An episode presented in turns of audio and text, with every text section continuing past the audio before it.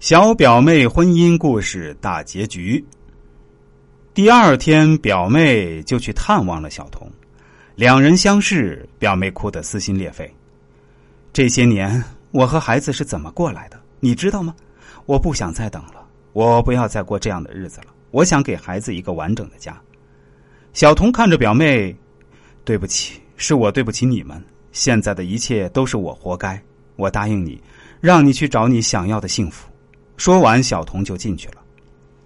哭着回到家的表妹找到我，表哥，我现在好痛苦，好难受。你说，如果从一开始我就听你们的，我现在是不是就不会这么狼狈，这么痛苦了？这些年就像一个梦一样，我一直活在自己的梦里，我让自己成为了一个笑话。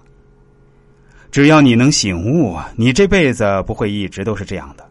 我递给了他纸巾。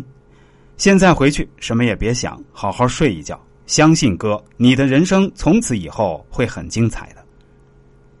回去后的表妹重新拿起了书本，每天看书学习，笑容渐渐的回到了脸上。机会来了，一家台资鞋厂落户到我们镇，需要招聘大量的员工。表妹想去应聘文员，问我她能不能行。我说你去应聘主管，你要相信自己，你一定可以。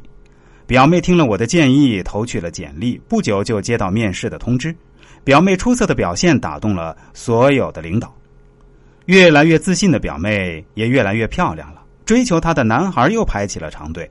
表妹让我帮她参考，后来听从我的建议，选了个公务员结婚了。这个人很踏实，是个疼人的主。现在他们的孩子又要出生了。表妹早就凭着自己的努力，让父母过上了幸福的晚年。儿子也在我们当地最好的贵族学校读书，现在的老公对她特别好，对她的儿子也当亲生儿子一样疼爱着。